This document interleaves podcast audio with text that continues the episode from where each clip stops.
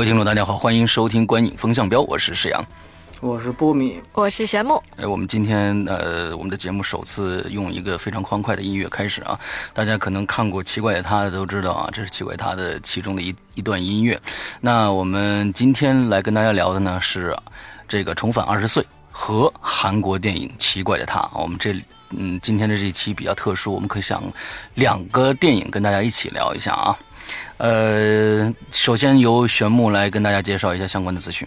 嗯，哎，那今天我们来聊的这个影片呢，是在中国的名字呢叫《重返二十岁》，呃，在韩国的名字呢叫《奇怪的他》。那《重返二十岁》这个影片呢，其实是也是刚刚上映的，是在一月八号上映的国内。那它的主要的演员呢，这个主演的是杨子姗，然后归亚蕾、陈柏霖、鹿晗，这个小鲜肉鹿晗啊，呃，还有一个是这个王德顺。呃，基本上核心人物就是这些。那这个影片的导演呢是陈陈正道，他是导演这个去去年比较火的一个这个算是惊悚类的影片《催眠大师》。嗯，他的导演。呃，这个影片的剧本啊，编剧这个部分，其实我们需要着重介绍一下。嗯，他是跟韩国奇怪的他是同出于一个。编剧的团队，嗯，那他核心的编剧呢是像韩国的有申东义、洪允珍，然后这个黄东赫、董希璇，对，董希璇，就是这个团队的这编剧其实是就说说白了是一个本子两个国家去进行拍摄，对我们国家有两个改编的剧剧本。那韩国的奇怪的他呢？呃，他的导演呢是黄东赫，其实他也算是编剧的参与之一。而韩国这奇怪他的核心的演员呢是叫做沈恩静，那他也是很有名的这个这个阳光姐妹淘对 Sunny 的主演。那他的演技也是真的相当棒的。那其他的演员呢，在韩国呃也不是。特对对，我对这些韩国演员不是特别的熟知啊。郑征英，我不知道是是不是是一个韩国的小鲜肉啊，我不知道啊。呃，对这个这个波米，不知道这边有没有什么其他的补充？那那个罗文姬，罗文姬她曾经在那个金金三顺，就是这是韩版里面演婆婆的那个角色，就是演老年版主角的这个人啊。嗯嗯嗯。她实际上是在金三顺里面就演这个婆婆，就是靠演一个婆婆成名的，特别刻板的一个婆婆。嗯然后她后来是那个，她演过《哭泣的拳头》。呃，嗯，罗文姬其实挺有意思，她她是是北京生人啊，这个稍微一点，很有意思啊啊啊！对，哦对，韩国版韩国版还有一点就是里面金秀贤有一个很小的出镜，对，他是算是一个彩蛋嘛？没错没错，对对对对对对对，大概影片的信息就是这样子了。OK，那那咱们就进入正题吧，开始聊电影啊。我们今天呢是聊二十岁为主，呃，带着聊一下奇怪的他，以这样的一个形式。那我们两个片子呢都会给呃打一下分啊，所以呃我们现在开始我们三项啊，从剧情开始，我们先给二十岁来打一下分呃，波米剧情是多少分？嗯，六分。呃，我是五点五。嗯，我是六点五。OK，那我们我们再同时啊，因为我们要要要同时打分嘛，我们再同时说一下这个这个这个奇怪的他的分数吧。波米多少分？六点五。我是我也是六点五。呃，我是七点五。OK，呃，因为这个片子呀，我觉得呢，呃，其实。我们现在有一有一个对比了以后啊，是一个本子，两个导演拍出来的，两个国家拍出来的，所以在这里边呢，呃，这些区分呢，我咱们这样吧，咱们今天先由波米来说说，嗯，呃。我觉得你是比较难难开场是吧？所以就 呃，这这 确实是这俩片儿。嗯，你你你先说。是这样，我先我先说一下。呃，刚刚就像上一期节目一样，有些人给我们发信息说，这个中国的《重返二十岁》说它是奇怪的，它的翻拍是不对的。嗯，它其实是由同一家这个韩国的公司。呃，希杰一一起投资的啊，它属于一本两拍，本来是要同时进行，因为我们知道奇怪的它，它其实是在去也是很近的一个片子，它是在去年的上半年在韩国上映。对。然后如果要不是有后面有明兰海战那些的话，其实它的这个在韩国本土票房是非常高的，他他们按人次算是最后排到了第四名啊。呃，排到了第四名，是非非常棒的一个成绩。所以说，呃，这个电影就是奇怪，它也并不是一个特别老的片子，它是一个其实是一个非常新的片子。然后当时就像刚才玄木介绍的，陈正道他在忙催眠大师，所以就没有办法同时展开这个项目，因此呢，才拖到了现在，呃，来上映这个《重返二十岁》。但是呢，我们这个是确确实实是跟一一般二班的翻拍是不一样的。但是我们又必须得说，刚才介绍到他的剧本。创意通通是来自于韩国，包括出品方。嗯，那么也就证明这个其实本身仍然是一个韩国人主控的这样的一个项目。嗯，那么这样一个项目，它在中拍就是在拍中国版的时候，其实仍然需要面临一个本土化的这样的一个。一个做法，嗯，呃，其实，呃，因为我是刚刚看完《奇怪的他》呢，我是大概上个礼拜才看，就是因为这个重返二十岁的原因，嗯呃，我必须平心而论，我我第二遍在看重返二十岁的时候，我确实是提不起兴趣，嗯，但是这提不起兴趣，一方面是确实是有我们在精致程度上与韩版的这样一个距离，另外一方面，我也必须得承认，就是。其实这个故事虽然是一个，嗯，其实是一个挺有创意的，而且是一个挺扎实的故事，这个我都承认。嗯，但是呢，它其实是一个非常情节剧化的。嗯，我们说韩剧有三宝。癌症、车祸死不了，这里面占了两个半。对啊，里面里里面虽然没有癌症，但是也因为是有一个绝症导致了一个重要人物的死亡，这两个版本都是。嗯，所以说，呃，韩剧三宝占了两个半，其实是一个非常剧情化的、情节剧化的这样的一个设置啊，就是所以说这种极其通俗剧、情节剧化的东西。呃，在短时间内我看两遍，而且刚才其实没有提到的一点就是《重返二十岁》其实片长非常长。嗯，它如果不作为一个爱情片看的话，呃，这个片长我们还可以讨论，它应该是一百三十分钟左右。对。那么其实我们知道，大部分的爱情片，像陈正道之前还导过，其实口碑并不好的《幺零幺次离婚》《求婚》那些片子，求婚。那对对不起，《幺零幺次求婚》对。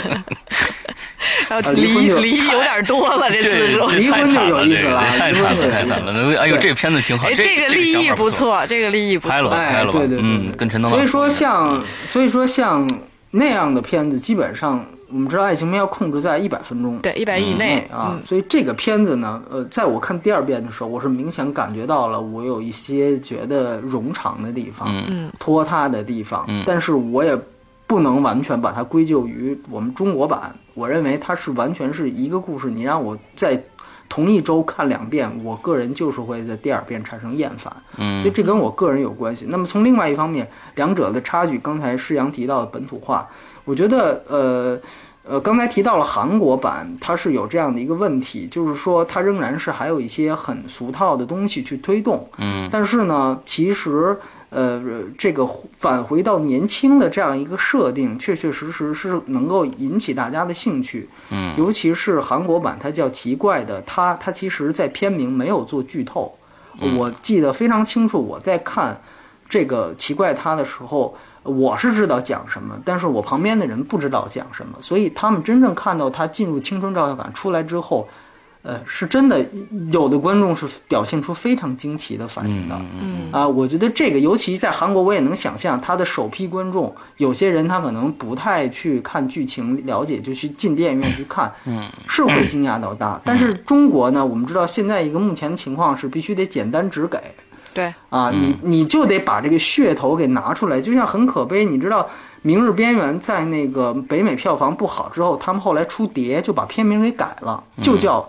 呃，live and die repeat，就就就叫这个生死轮回。对，我就把这个概念就简单只给给你放，这是非常可悲的一件事情。它减少了这个电影的一个悬念和一个观众打开包袱的这样的一个过程。所以说，呃，某种意义上来讲，我们的市场环境就是让你必须得把重返二十岁这个噱头直接贴在影片标签上。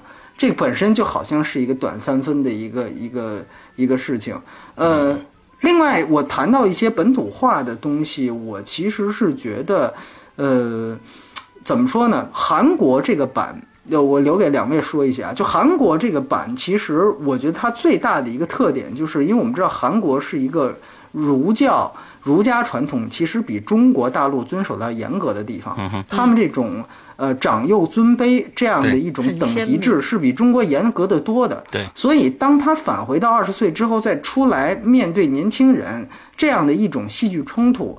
其实这个的笑料，它的因为因为他们存在这样一个社会环境，所以说它的张力要比中国要大得多。嗯，尤其是像那个在公共汽车那场戏，就是你如此去犯上啊，对一个老太太这样的话，这个在韩国那样一个环境呢，就显得非常非常的像一个呃幽默桥段一样，而不显得好像做作。但是呢，中国其实。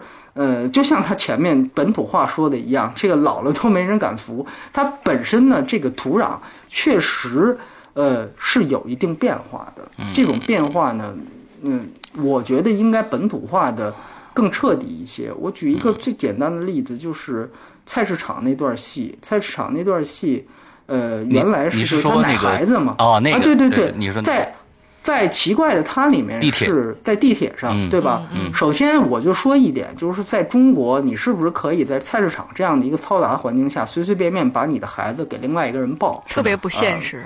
这个我就觉得有一些，尤其它改成菜市场之后，这个环境其实是更加慌乱的一个环境。我们知道去年还有亲爱的啊，就而且有一个是，而尤其是这种妙龄女子，对吧？她变成了一个妙龄女子之后，这肯定里面是。我觉得，呃，这个你不能细想。当然，这另另外一方面，我最主要的要说的是，其实你有很多本土化东西可以做。比如说，关于那个奶，当他问到你这个奶是不是奶粉还是你的母乳的时候，我就在想，中国难道不可以用奶奶粉做文章吗？嗯嗯，对吗？难道不能用奶粉做文章？我们奶粉出了这么大的事情，我觉得，呃，这个电影其实最大的一个安全性，就大家都。媒体上说好，就是因为它真是一板一眼的沿用了跟韩国完全一样的东西，几乎没有变化，几乎没有变化。嗯，但是我觉得它的，我觉得它平庸，或者说我第二遍提不起兴趣的原因也在这儿。嗯，就是他甚至不敢做任何更加有有一些想法的一些改动，就把所有的东西全都按照原版的照搬，那是会会受到欢迎，但是。我看不到陈正道的东西在哪里，我看不到中国这个团队的东西在哪里，所以我觉得这个往往是一个，呃，让我觉得有点遗憾的地方。OK，对对对对，OK，嗯，那其实呃，这部这个电影我看了三遍，呃，怎么说呢？是我在可能几个月前我看了《奇怪的他》，之后呢，昨天我看了《二十岁》，呃，昨天晚上回来我又温故了一遍《奇怪的他》。那我对这两部电影之间，他们虽然非常非常的像的剧本，我才知道，呃，我们国内的版本是一百三十分钟，而国而韩国的版本是一百二十分钟。为什么它的比比比我们的时间短？呃，当然了，这十分钟，我们我们会看的这个片子会，假如说看过《奇怪》，他看再看我们的二十岁，会觉得那么累啊。首先，我想说一说《奇怪的他》，呃，其实呢，我想给这个定义。刚才波米，你那个三宝是什么来着？车祸、癌症死不了。我觉得还有第四啊，还有这个亲生呃亲生兄妹相爱了啊，这个这个这个，我我觉得这是四宝。这这其里边呢，其实要加上这个的话，是用了三个版啊。这个奶奶奶奶和孙子都相爱了，呃，就是有那意思了啊。所以其实我感觉这部电影是一个非常狗血的电影。这个狗血并不是。褒义词呃，并不是贬义词，而是一个中性词。我们现在有非常是韩版还是我我觉得这两个片子都是我们这两个片子都是他用了非常多的过去的非常多的桥段，比如说癌症，当然刚刚刚说了，那呃呃这个我们还能看到，其实二十岁不是癌症是那个是就是反正是对差不多对对对差不多是这么一一差不这么差不多这么个意思。另外还有我们看到一个灰姑娘的蜕变。其实她回到二二十岁以后，她也有一个灰姑娘蜕变的这样的一个过程。那么之后还有各种各样的，比如说啊，这孙子喜欢上她了。那其实这些都是非常狗血的这个剧情，但是这个狗血的剧情放在一起凑起来，它是一个非常好看的故事。这个我绝绝对对不否认，而且我也非常喜欢韩版的《奇怪的他》。那么我们再翻过来说二十岁，那我们昨天看这，我在昨天晚上看二十岁，在电影院看的时候。我就觉得我从来没有笑，我只在最后笑了一声。这是什么？我待会儿再说。呃，我觉得全片的只有一个啊，这个这个好，就是戳中我笑点的，只有最后的那个花，就是那个那个那个彩蛋，是戳动我笑点，剩下没有。为什么？我昨天回来以后又对比了一下，呃，韩版的和国呃中国版的。它的速度、完剪辑速度、情节速度推进完完全全不一样。在我看，呃，韩版的时候，它十五分钟，它就变成少女了。在咱们中国，差不多用了半个小时，将近半个小时的时间。而在这里边，它省略了非常非常，我在我就在一直在想，这里面有非常非常多的可能，就是十秒钟的情节可以塑造这个人的整个的这个形象的，比如说。奶奶在韩版里面，奶奶给了孙子钱，让他去请别人吃饭，他却到这个这个菜市场去买一双鞋都不舍得。为什么他的鞋子是破的？这里面他也知道他鞋是破的，他想去菜市场买一双鞋，就是不舍得，绕了十多圈回来，还跟人家讲价。这些细节，还有那个呃制作人和他的小助手，他们俩之间的爱恋关系是怎么体现出来的？在我们这儿完全没有没有看得到。他那儿用了一个在在两个人坐在一起，还呃这种这种桥段啊，能表现这个女的其实喜欢这个男的的。另外还有各种各样的呃细节上的东西，在我们国这个中国版里边是完完全全没有体现的，而是加重加进去了各种冗长的，各种的呃。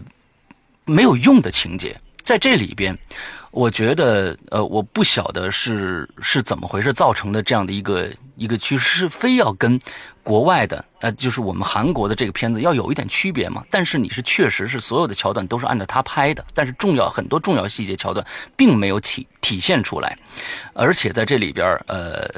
我想说的最最多的，其实是在表演上啊。我待会儿我们在表演的时候，我再说我剩下的那些那些想法。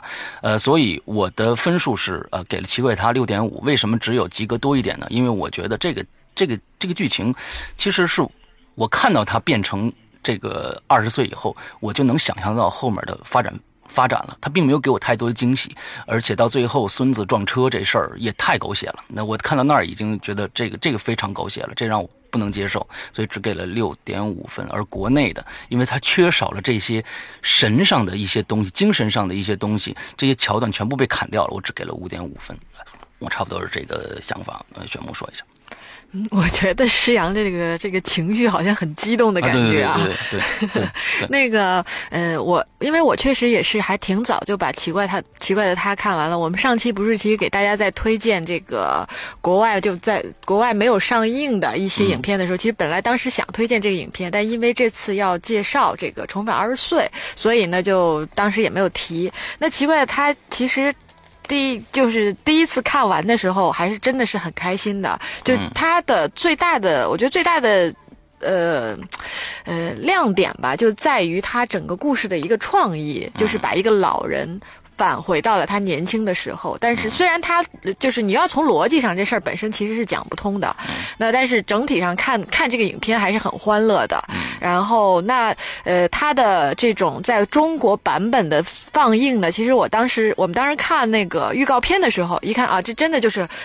完完全全第二个版本的奇怪的，他没有什么区别。看的时候呢，坦白讲，我确实跟确实跟施阳和跟波米的感觉是一样的。那真的就觉得说是有一点点，就这个类型的影片，我我当时也在怀疑啊，我说是不是真的是因为哎，稍等，我插一句，嗯，呃，我在看昨天晚上再看奇怪的他的时候，我依然觉得很逗，这是最大的区别。嗯，就是我原来因为我觉得已经看过了嘛，那这次我在看，因为你故事本身它的创新性，就像连这个星球就叫什么星星际穿越，我看第二遍的时候，我都已经觉得就是好像少了很多亮点的东西。那这个故事你已经知道了，完全知道，你再去看它另外一种演绎，自然会有这种疲惫感。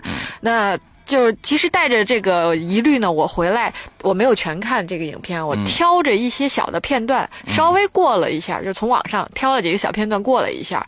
呃，我坦白讲，跟施阳的感觉是一样的，就是在影院里看《重返二十岁》的时候，会有一种这种倦怠感，但是回对，但是回来看那些小片段的时候，依然真的是还是捧腹大笑的那种感觉。嗯，所以，呃，我不得不承认，就是说，在同一个剧本的情况下，就虽然这件事情，说实话啊，做的挺没意思的。嗯，就同一个剧本，然后翻拍，就不同的地团队去翻拍，那呃，我们中国团队呢又比人家晚，拍出来的水平和质量呢。真的，如果大家有时间是简单对比一下，还是挺明显的区别的。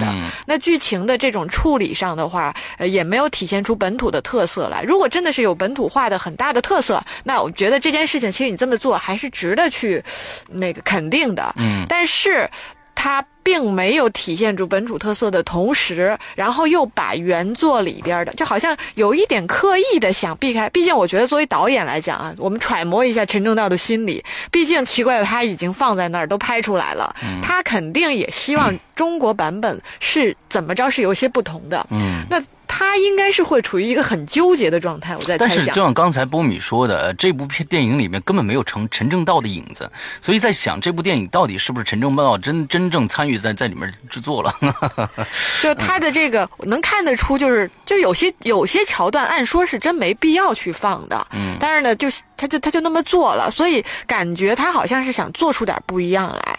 但是说实话，也没什么不同。嗯。呃，我我倒是其实我一直不太明白，就。包括施阳跟玄牧提到的，就觉得有一些桥段是咱们放进来的，你觉得没有太多必要。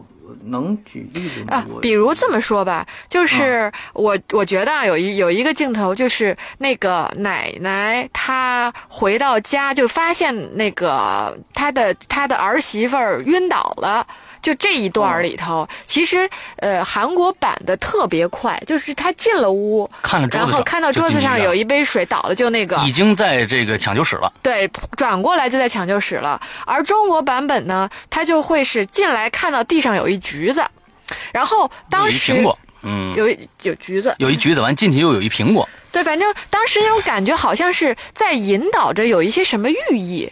然后包括他去给那个，就是这个妈妈和奶奶给孩子钱，就这种感觉上，就这就很很别扭。实际上你要知道，中国的荧屏啊，电视剧有两类剧现在最红，三类剧啊，一类是手撕鬼子，一类是宫斗，还有一类就是婆媳关系。嗯，因为这是我们仅有的允许的拍的三类。嗯，所以你要明白，他所考虑到的一定是。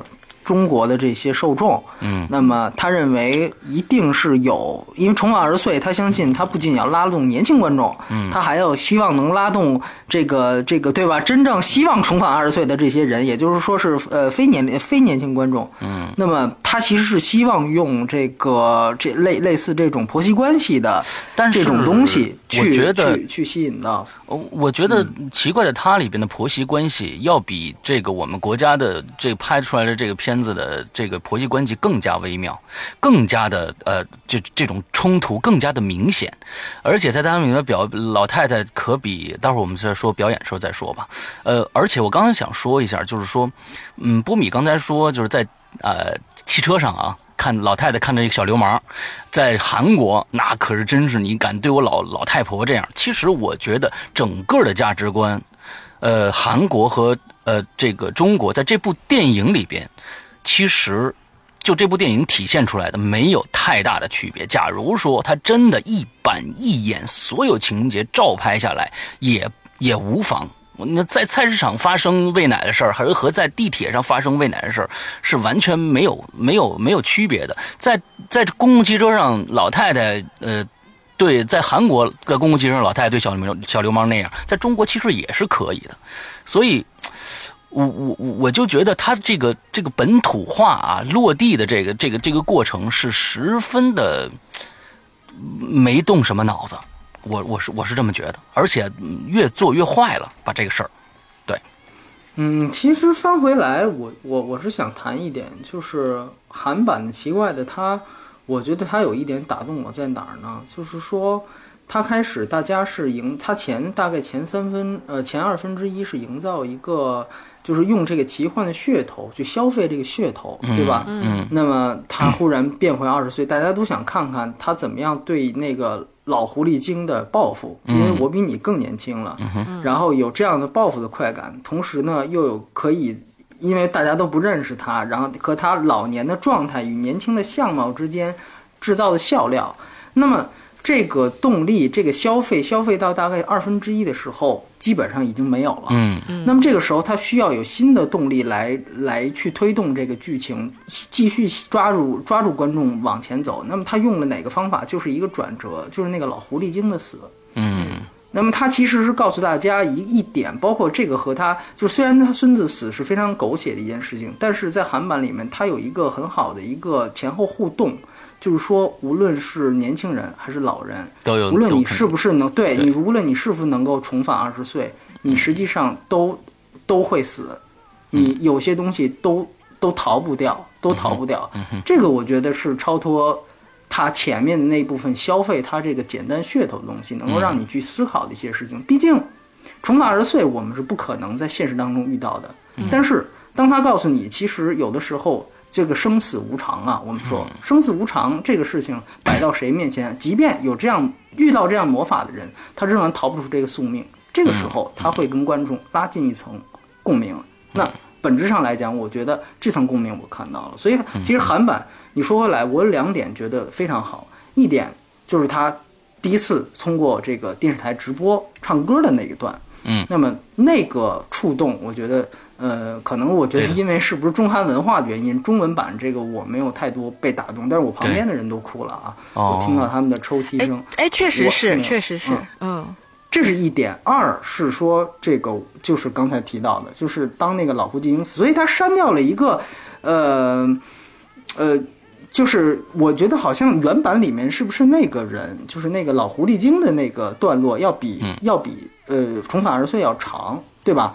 他是先唱了一首歌，狐狸精先唱了一首歌，还扭屁股去色诱那个，然后他再上去上，对，这上面抢话筒了。对对，这个就会变得非常的闹腾，呃，闹腾。对对对对对，所以说某种意义上来讲呢，嗯，我觉得给那个老太太更多的时间。其实并不是浪费，而是为了后面表达这样的一个生死无常。嗯嗯。而且这个我觉得是一个跳脱脸谱化的东西，不仅仅是说我后来变年轻去报复他，满足他的这种这个这个这个这个叫什么？就这种这种报复的快感，让观众有代入感。它本质上它有更深层的东西。嗯。啊，而且原版里其实有一点，呃，重返二十岁也删掉了嘛，就是其实他讲有一个仇人过来去找他。嗯。就是在他刚刚被这个呃，就儿媳妇刚刚被他气晕，已经送医院。他在家庭上，实际上他这老太太是有两个维系的这个这个地方，一个是这个老年人活动社区，一个就是家庭。对，那么他实际上是双重打击。对，家庭啊，儿媳妇因为他这对气晕了，紧接着他想到这儿来找安慰，这个时候碰到了仇人。对。那么这个我觉得是，呃，中国呢，我感觉又是有一些畏手畏脚，是在于哪儿？他不敢太多的去展开，这个他以前到底发生了什么？包括这个征兵啊，这东西非常模糊。对，呃，这个我觉得和这个我，这就他考虑的就会就会不仅仅是故事层面。没错，没错。但我觉得很有意思，我觉得很有意思，我相信。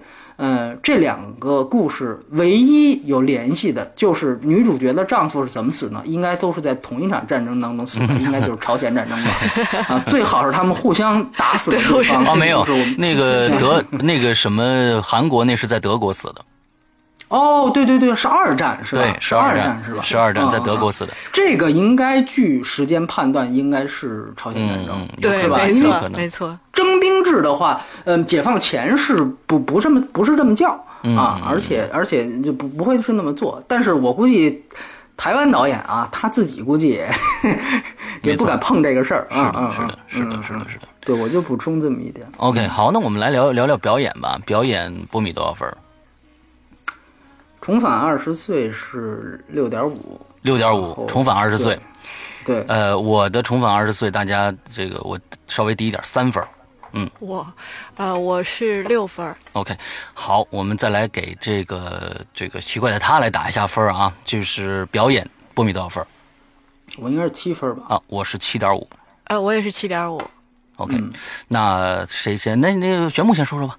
我觉得应该你最低的先说吧。我最低的先说。对，OK，你这应该最具有冲突性和这个。好，接着接着我们上面说剧情那个事儿啊。对。呃，我刚才也给给这片子呃自己下了一个定义，这个定义呢，好像听上去是一个呃比较那什么烂的定义，是狗血，但是不是这狗血呢？我觉得快变成一个一个剧。剧的类型了啊，电视剧也好，还是电影类型的也也好，快变成狗血电影或者狗血，但是这已经是一个中性词了，我都快觉得。所以呢，一个狗血的电影可能呢需要一些一群狗血的表演方式去表达它。那么在呃我们在《奇怪的他》里面发现了是非常非常夸张的一种表现方式，呃是特别夸张的。我们不管是呃老太太的时候，还是变成二十岁的时候。这两个人在性格上是有一个非常非常高度的统一的。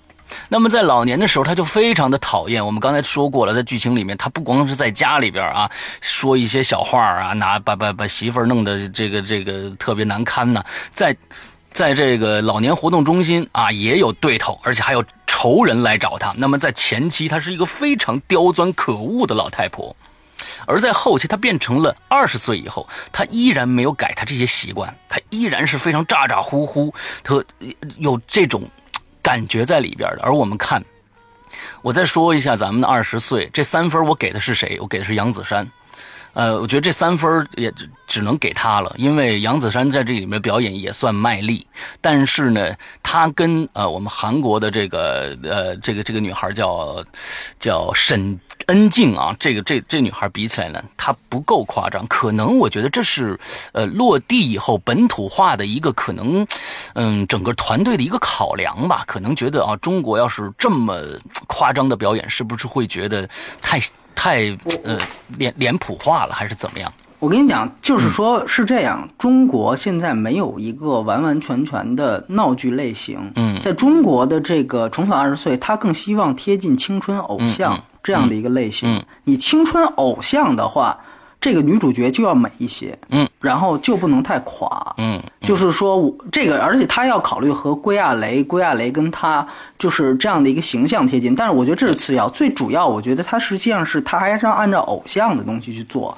在韩国，她可能把这些东西就会放下。其实说句实话啊，韩国那个演员她并不漂亮，嗯，那当然，那当然。就回到二十岁，也不是说回到一个美女了，没错。但这个可不是，这个就是回到美女了。OK，所以我觉得他是有一个偶像类型啊，我查一句。嗯嗯。但是我觉得在这么一个剧里边，他把这些所有的这些呃表演上的东西淡化以后，就让这部电影变得非常的无趣，让我甚至感觉到，我当时在看，我觉得我好像在看八十年代的西照街或者是二子开店这种这种电影一样。就是说，他的他的表演并没有任何的，而且这些我们像看那个老头那个老头演当时《天地英雄》里面老不死的那个人啊，呃，我觉得开始我觉得这个人哎有有有有有有点意思，我觉得，但是到最后他不管，我觉得是整个的镜头调度还有什么，就让我在看一部。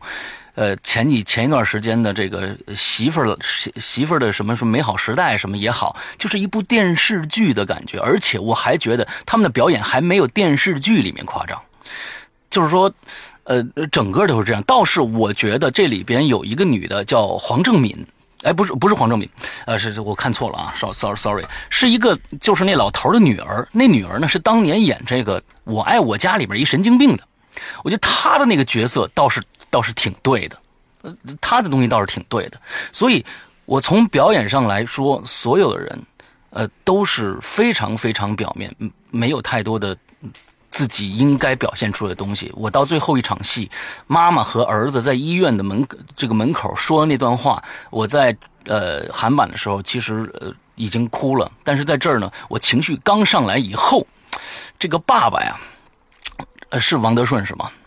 这个爸爸呀，就忽然就是他，他因为他长的那个样子，我觉得选角可能是有问题，是不是？还是赵立新？赵立新，赵立新，他就就是一捂嘴，完了之后，我马上这个时候我倒想笑了，就是所有人的表演，呃，其实是是跟这个韩版我有太多的对比，所以造成我觉得他只有只能有三分，因为呃差距差距太大了。他的本土化也并不能让我信服。他说他就应该有这样的一个，应该是这样的一个表演方式。对，好，嗯，我说完了。玄木说吧。嗯，我觉得其实就是怎么讲，韩国这个版本吧，呃，它本身的表演确实是比国内的要高挺多的一个水平，就是韩国的这个版本更加的漫画化。我觉得，他就更像这些人呢，会让因为本身这个剧情它就是没有合理性的，它就是一种一种这种奇幻的感觉。那他的表现手法上和这些人的表演的夸张度上就会比较大。那他的这个夸张度其实某种程度上弥补了影片剧情非现实的一个状态，让我们对于剧情的合理性不是会做太多的追究。它里边有一些就就就那种狗血的剧情，会因为他表演的夸张显得。无足轻重，嗯，那但是因为国内的这些表演，但我还是认为杨子姗演的是不错的，嗯，就是从选角到这个他的整个的成表现上，我觉得杨子姗是这个影片最大的亮点。那其他人呢？比如说像桂亚雷，他可能演的稍微慈祥了一些，所以就是前后对它的对比度呢稍微差一些。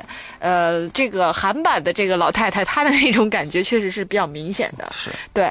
那其他人呢？我觉得像鹿晗的表演呢，就是他可能真的就是为了挣人气。嗯，来参与到这个影片当中的，呃，无功无过的一个一一个表演水平，其他人真的就是比较平，就还好。但是我我整个我觉得杨子姗演成这样其实挺不容易的了，嗯，但只只是说他他，我觉得他某种程度上也是模仿了韩国版本的这个演员的一些表演的精华在里边，他还是能演出来，就是年轻人的。呃，样貌和老年人的一些形态，对他，他没有这个韩国版本演绎的那么充分，但是呢，我觉得已经算还不错了，所以我不会像施洋给的这个差距这么大。呃，然后我觉得这个宽容度应该还是有的吧。嗯，对，嗯嗯，波米说说，我觉得本质上就是在于它类型的不同。嗯嗯，你提到的就是说所谓狗血剧，其实跟我说的通俗剧是一样的。嗯，就情节剧嘛，这个。这个是西方的一个通常的一个一一个剧情，而且基本上所有的呃电影里面可能都有通俗剧的成分在里面。嗯，呃，就本质上归来也是通俗剧化的，就是就是那样的一种东西。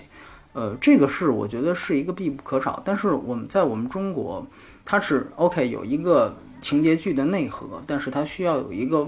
外在的形式去包装和推出它，嗯，那韩国它其实就像玄木说，它是一个奇幻类型，嗯，它是以奇幻的一个模式去推出它，那么它可以夸张，它可以闹，它它它可以做任何事情。你可以想想，在重返二十岁之前，中国有奇幻片吗？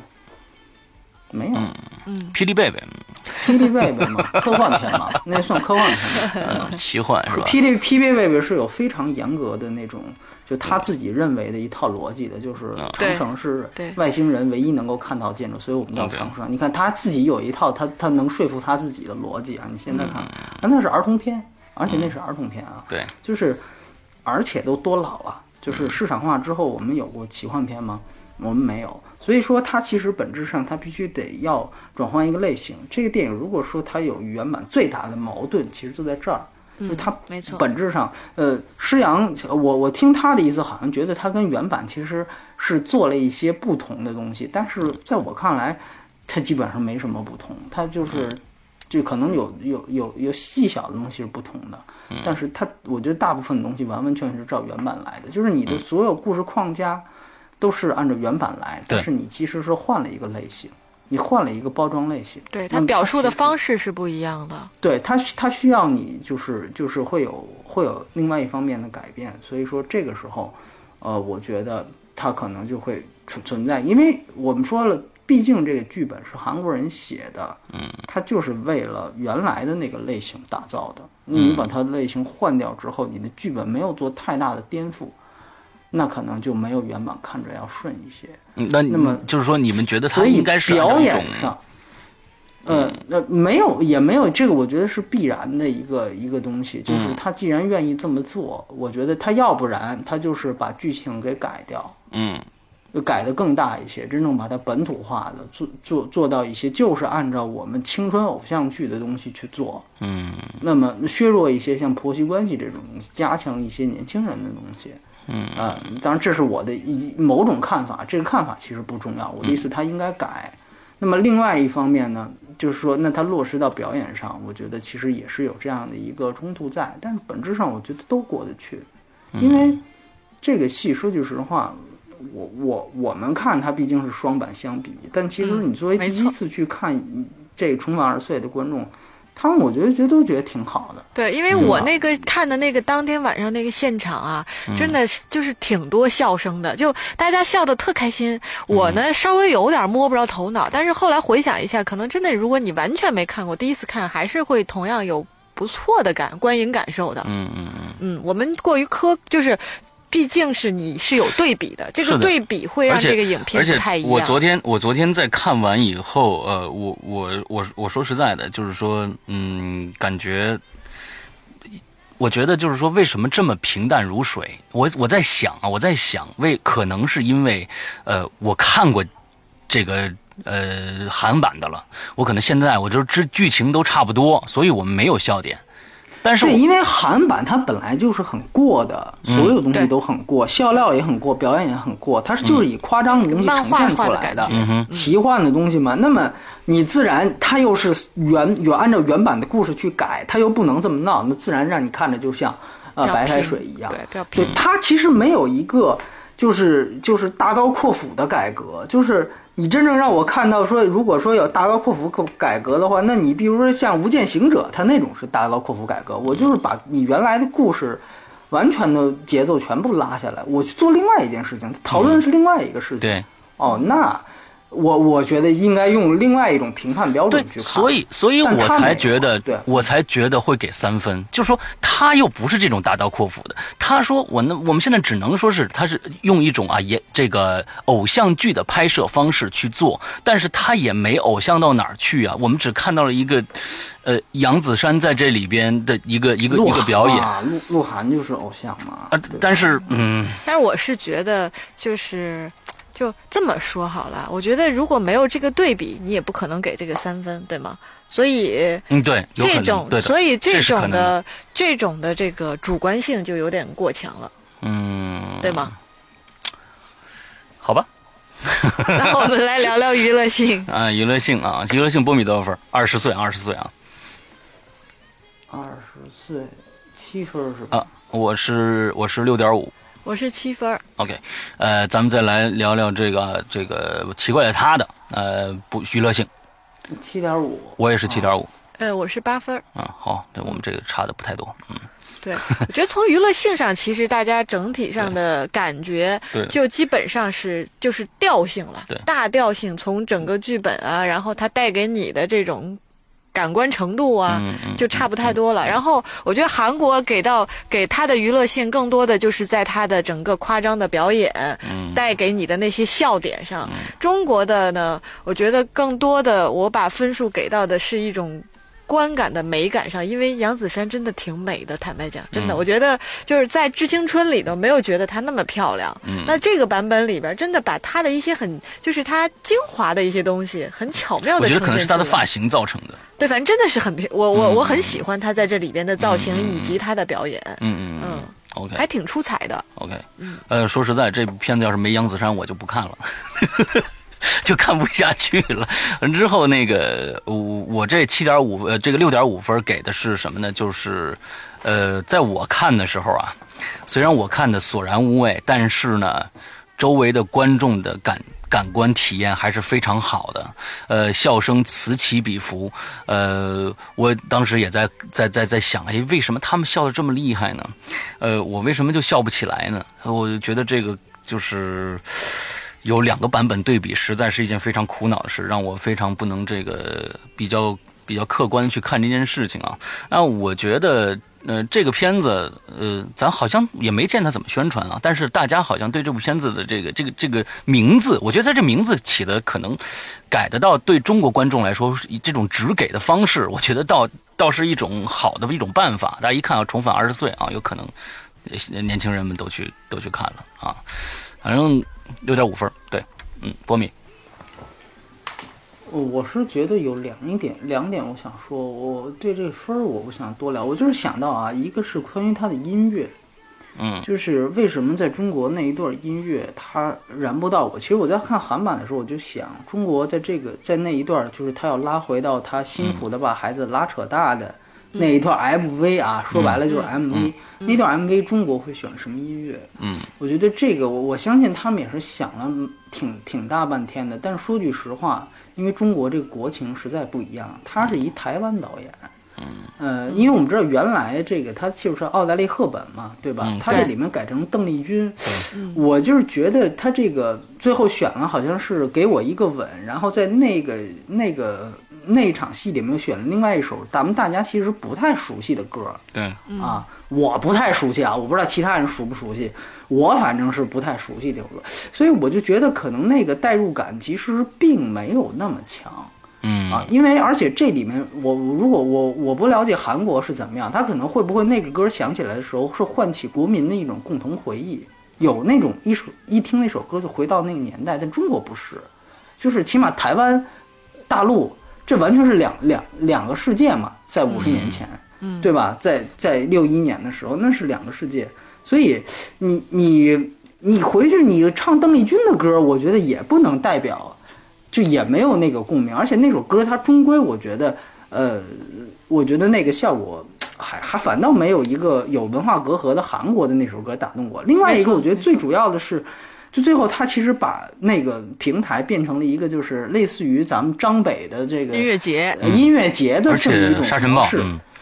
啊，而且还刮着沙尘暴，呃，有是沙尘暴是吗？对，嗯，那他这有点过。现在不实行雾霾嘛，对吧？他有一个问题是说，呃，就他最后唱的那首歌是在那种音乐节上能够唱出来的吗？我其实是有点，就是说，包括包括他整个对这个音乐的选择上，我觉得有点怪。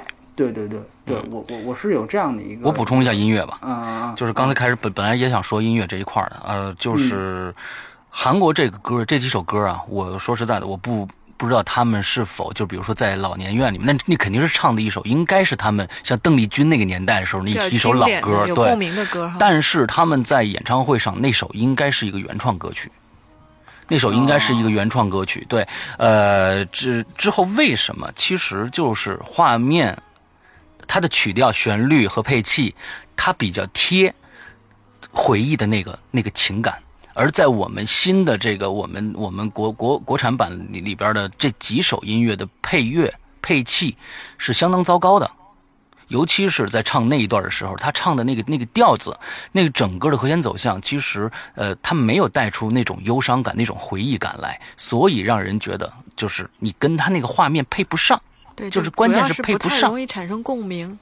对，嗯嗯，情感共鸣。波米接着说。哦，我然后另外一个，我就是想到它有一个剧情是一个比较有意思的，就或者它应该落实的，就是说我们中国没有那个彩蛋，就是没有金秀贤的那个彩蛋。其实那个彩蛋不仅仅是一个花絮的作用，另外一个作用，我觉得最根本的是说给这个人物一个交代，就他其实一万年备胎嘛，说白了，对吧？按照中国的这个。这个角度来说，就是他作为一个一直等于是喜欢这个他这个大小姐一辈子的人，对，最后实际上是给这两个人有一个交代。但实际上在中中国这个版本呢，因为没有这个彩蛋，所以它这个交代就就没有了，嗯，就就就缺失了。那么，那么这个我觉得从一个情节剧的。标准来看，它其实并不是一个大团圆。你大团圆，你应该你看最后他也有婆媳，就好像和好了一样，嗯，而且有这个女儿，就最后替他去上台，这些都有。但是那个没有我我我想到是不是因为最后没有找到跟金秀贤相匹配的中国版的演员呀？对吧？我觉得这个应该是一个。是我所以就让所以就让鹿晗出来来了一个彩蛋是吧？对，呃对，因为我觉得他必须得有这样的一个人，就像金秀贤这样的一个人才行。而且据说金就是金秀贤，他那个来自星星你跟这个设定不就差不多嘛？就是说他属于是一直不会老，对吧？对，就正好是等于。他出来就一个是国民男神，另外一个就确确实实大家会想起来为什么找他，就各方面都搭。你在中国你找你你找张震，虽然也很帅，但好像也已经很老了，对吧？你这重返四十岁了就，所以就 就就多多少少就都你找不出这样的一个合适的人，对吧？所以说我觉得在某种意义上这是一，然后另外一个我觉得就是就是其实在他的原版里我一直在想，就陈柏霖演的那个角色，就是音乐总监那个角色，就是他在原版里面是给了他特别大的一个身份交代的。但是那个就是讲他为什么不结婚，为什么一个人又这么帅，但是却没有女朋友，然后他到底是是什么人？就其实我觉得原版他其实有了一个悬念在那里面。我一直想他是不是也是，就是你明白吗？就是也是变年轻了，然后在那儿待着的那么一个人，就是他会让你去去去开一个脑洞去那样去想。呃，咱们就没有其实把陈柏霖那个角色更多功能化了，就没有就他本人的这个角色有展开。而且到结结尾的时候，他也没有跟老太太有那个最后的互动。呃，在韩版里边，他是带着老太太戴上那个发夹，发卡，对他们俩最后还有个相遇。最后，他陈柏霖的最后一个镜头就是在电梯里边合上就完了，就再也对对他的这个角色也没有交代了。对，嗯嗯，就少了很多余味啊。对，嗯嗯嗯，对，嗯对。OK，那那今天我们聊这么多啊，呃，这个今天非常的这个兴奋啊，你非常 兴奋，我非常的兴奋，我非常的兴奋啊，因为，呃，其实感觉就是我我我的脑子里面就一句话，就是说已经有这么好的一个本子了，为什么还没拍那么还没拍的那么好？为什么非要这个？非要走另外一条线，你还用了一模一样的剧本，这就是让我最不怒其不争怒其不争的这个这个地方。所以我表演，其实我我剧情和娱乐性的分数都还好，就是表演，我觉得他们应该再夸张一点。我甚至觉得可能在这里边，陈正道是不是嗯，他其实，在那个哪儿里边也也一幺零幺次那个求婚里边，那那那个也还好。在这这里边怎么就觉得温温吞吞的啊？幺零幺其实我是觉得挺温吞的啊。那可能他就拍这种这个这个爱情戏，可能是不是就就这种这种青春戏，就是这个这个风格啊？那也说不定。OK，那我们下一个片子要介绍什么呢？要前目的地吗？前目的地啊，前目的地其实我们三个都已经看过这个网络下载版了，但是还是想去看一下。听说不是剪了剪了五分钟是吧？嗯，反正剪了一些。剪了一些，完了之后我想去看，再再去看一下，看剪了的版本是吗？对，看剪的版本，看看到底是嗯跟跟真实的版本差在，就是说差在哪五分钟？因为听说听波米说这五分钟是影响最后你的对整个故事理解的，所以。去再再去看一下，我们在做这一期节目。那那个，我其实还想推荐大家看一个这个影片，我们可能不会介绍了，对。但是我想推荐大家去有时间的话看一下，是这个《安妮纽约奇缘》。就这个影片，真的看完之后是你的整体的观感、娱乐感是很好的。然后如果有小朋友的，就是可能上小学以上的，哎，对对对对，一定要对。我今天去看的时候，后面就有一个四岁的小朋友一直。在问问题，他为什么这样的？问题看不懂，你知道？对，小学以上的这个小朋友的话，呃，是建议可以带着，就是家长带着孩子一起去看的，因为真的很正能量。因为国内也很少。基本没有这种类型的影片吧？没有。对，然后这个明星呢也还真的不错，对，歌歌曲很好听。就你可以把它看成是呃，怎么讲，真人版本的《冰雪奇缘》的感觉。当然剧情不是啊，就是说它里边的歌曲真的是很正能量，然后给孩子看是很棒的。那全家欢也是大人看了也会很很开心的。OK，好，今天其实我还看了一个《一代宗师》三 D，呃，这部片子确实跟第一版是相差。挺多的，我感觉是相差挺多的。他又把一些镜头叙事的顺序都改变了啊！完了之后，我觉得最开始认为像像比像我呃对《一代宗师》的第一版，我是非常非常的不认可的。我觉得不是一部非常出色的电影。但是这部呃三 D 看完了以后，我觉得嗯这起码是一部我可以说是好电影了。所以嗯大家应该去看一下这部三 D。我们今天的节目呢，最后呃这个二十岁的综合。评分是六，呃，奇怪的他的综合评分是七点三分，呃，差不多了。时间我们好像又聊了差不多一个小时的时间了，呃，今天的节目到这儿差不多结束了。祝大家这一周快乐开心，拜拜。拜拜。Ta